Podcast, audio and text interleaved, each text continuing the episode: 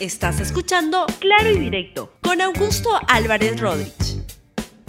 Muy buenos días, bienvenidos a Claro y Directo, un programa de RTV. El día de hoy quiero conversar con todos ustedes sobre la importancia en el primer día de la vacunación en el Perú de el buscar cooperación entre el sector público y el sector privado para avanzar en temas tan tan importantes como el de la, la vacuna, pero en muchas otras áreas más. Bien, vamos adelante con el desarrollo del programa y les cuento que hoy, como ya todos saber, deben saber, pero se lo recuerdo, hoy se inició ya el, el proceso de vacunación con estas vacunas, 300 mil dosis que han llegado para este, ser destinadas en primer lugar a los que están en la primera línea de batalla contra el COVID. Y la primera vacuna se le aplicó, la primera dosis, al jefe de la UCI del hospital Loaiza, fue el primer inmunizado alguien que está ciertamente en la primera línea, y ahí también ven las imágenes de cómo al personal y a todo el equipo de esa dependencia médica está siendo este, vacunada. Hoy se prevé que a la una de la tarde se va a producir eh, la, la, aplicación de la dosis al presidente Francisco Sagasti en el hospital militar. Porque es importante que, el presidente de la República se vacune y que lo haga en público. Es lo que ha ocurrido en muchas partes del mundo para poder combatir también esta creencia absurda, pero creencia que existe, que hay que tener eh, en, cuenta de que la vacuna no es, buena, que puede hacer algún daño. Entonces, cuando el presidente de la República, el primer mandatario de la nación, se aplica la vacuna, es una manera de infundir, este, eh, de, infundir la, confianza que se requiere en el, sector privado, en, la, en, la, ciudadanía en general. Por su parte, toda esta aplicación de la dosis requiere un esfuerzo y una capacidad logística muy, muy importante para poder llegar a todas las regiones donde deba estar, donde hay las dependencias médicas, los cuerpos de seguridad, etcétera.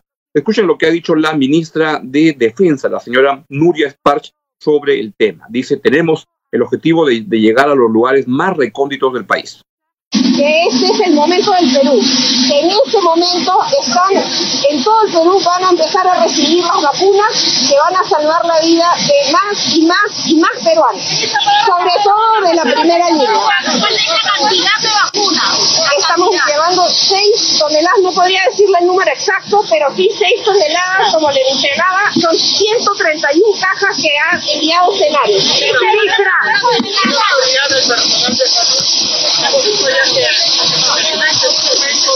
ya están vacunados, pero quería al personal antes del presidente como se tenía previsto, igual que va a ser el presidente el día de hoy. Sí, por supuesto, el presidente como representa a la nación y esa es la razón por la cual será vacunado él como primer funcionario del país el día de hoy. Pero como usted sabe, lo más importante es que toda la primera línea, eh, eh, medicina, todo lo que tenga que ver con Fuerzas Armadas, Policía Nacional, brigadistas, bomberos, sean vacunados con este primer envase. Sí, como ven, la Fuerza Armada está participando de una manera este, organizada, importante para poder avanzar con la, este, el proceso logístico de distribución a nivel nacional de la, de la vacuna.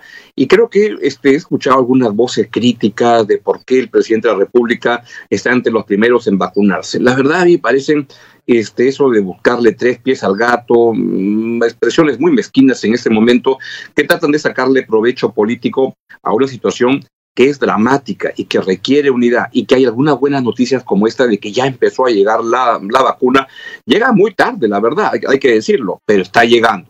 Y la verdad, lo que se ve es que el gobierno anterior pues no hizo un trabajo muy diligente para conseguir la, las vacunas y eso puso restricciones para poder avanzar por parte del, del, nuevo gobierno que empezó en noviembre del señor Francisco Sagasti. En ese contexto, creo que un cambio importante y que es el mensaje central de este programa que se ha producido es la articulación entre el sector público y el sector privado para poder avanzar. Y alguien que ha jugado un papel clave en ese sentido es eh, el, economista Carlos Neuhaus. Quien, como recuerdan, fue la persona que estuvo a cargo de la organización de los Juegos Panamericanos acá en el Perú y la, y la construcción de toda la infraestructura. Y hace, este es el gobierno de Sagasti el que lo, lo convoca para trabajar conjuntamente con los equipos responsables de toda la parte logística para poder distribuir, conseguir la, la, vacuna.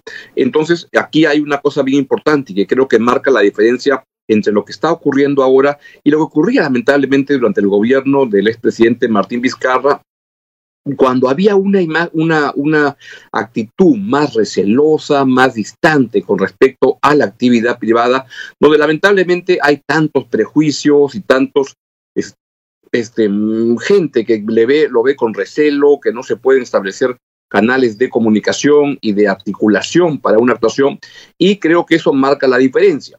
Esto es lo que justamente comentó Carlos Neuhaus en Canal N con Ávila Huertas hace unos días, donde dijo que hay una gran diferencia, o él percibe una gran diferencia en la actitud del anterior gobierno del presidente Martín Vizcarra y el actual del presidente Francisco Sagasti. Escúchenlo, por favor. Ya estaban las vacunas en proceso. Sí. Pocos nos creyeron, ¿no? Eh, y creo que se perdió tiempo.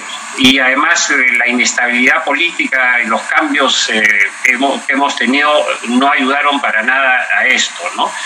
Yo en este caso sí quiero ser, digamos, veraz, que he visto en este presidente lo que no he visto en el anterior caso. ¿no? Un compromiso y además un conocimiento eh, ya él estaba ya bastante bien informado de lo que es eh, eh, la situación de la diría diría que hubo negligencia diría que hubo negligencia en el gobierno de Vizcarra porque la solución estaba al alcance de la mano no quiero, yo no quiero decir eso no pero lo que sí veo aquí este mucho más este compromiso y, e interés y al más alto nivel Claro, lo raro es que un gobierno no tenga compromiso ni interés. Por eso le decía yo, si no hubo una actitud negligente o motivada, ¿por qué, por qué otro tipo de, estímulos para negarse a ver una realidad que ya era advertida? Yo, yo, yo no sé si será negligente o no, pero lo que sí sé es que cuando veíamos pues que de repente venían estos eh, problemas y separaban las cosas por dos semanas. Mm. ¿no? Entonces... Eh, y eso no, para nada no, hacía bien. Bien, hay una declaración muy clara que lo que tiene que ver es que creo que en el gobierno de Martín Vizcarra, por las razones que sean, este, no había una capacidad de apertura hacia otros sectores, incluso con la misma Iglesia Católica, con la actividad privada, para poder trabajar de manera articulada y que eso creo que frenó un poco o bastante el avance en la lucha contra el COVID. Ojalá que esta experiencia de trabajo articulado entre la actividad pública, el sector público y la actividad privada permita avanzar de una manera más este, valero, más vigorosa en la lucha contra el COVID. Ahora bien, para poder trabajar en esa dirección se requiere este, gente del sector privado capaz. Y ahí hay que escoger, hay de todo, hay buenos y malos, como todo en la, en la vida. Y también contar con buenas autoridades en el sector público. Y ahí también hay, como todo en la vida, buenos y malos. Y acá les paso un ejemplo de una, una persona con la que evidentemente no se puede trabajar y que yo me sigo sorprendiendo cómo una región tan importante como Arequipa pudo elegir a un gran idiota como gobernador regional, el señor Elmer este, Cáceres Yica, que ahora lo que dice es que sugiere llevar la vacuna en carritos de helados. Véalo porque si no lo, yo se lo digo, no lo va a creer, él mismo lo dice. Voy a exigir a la Asamblea Nacional de Gobernadores que inmediatamente convoque de emergencia una reunión para que un acuerdo total pidamos al presidente de la República el permiso inmediato de la vacuna rusa. No hay otra forma más. Es una presión política, es un tema político. Y creo que el Perú no puede darse el lujo de perder la oportunidad de comprar vacunas rusas. Y Arequipa va a poner su hall. Arequipa va a invertir, va a comprar sus vacunas. Pero seguimos con el centralismo. Pedí permiso a papá Lima. Y solamente quería decir eso, quiero más bien invocar desde acá. Presidente Sagasti, usted es un hombre de avanzada. Denos el permiso.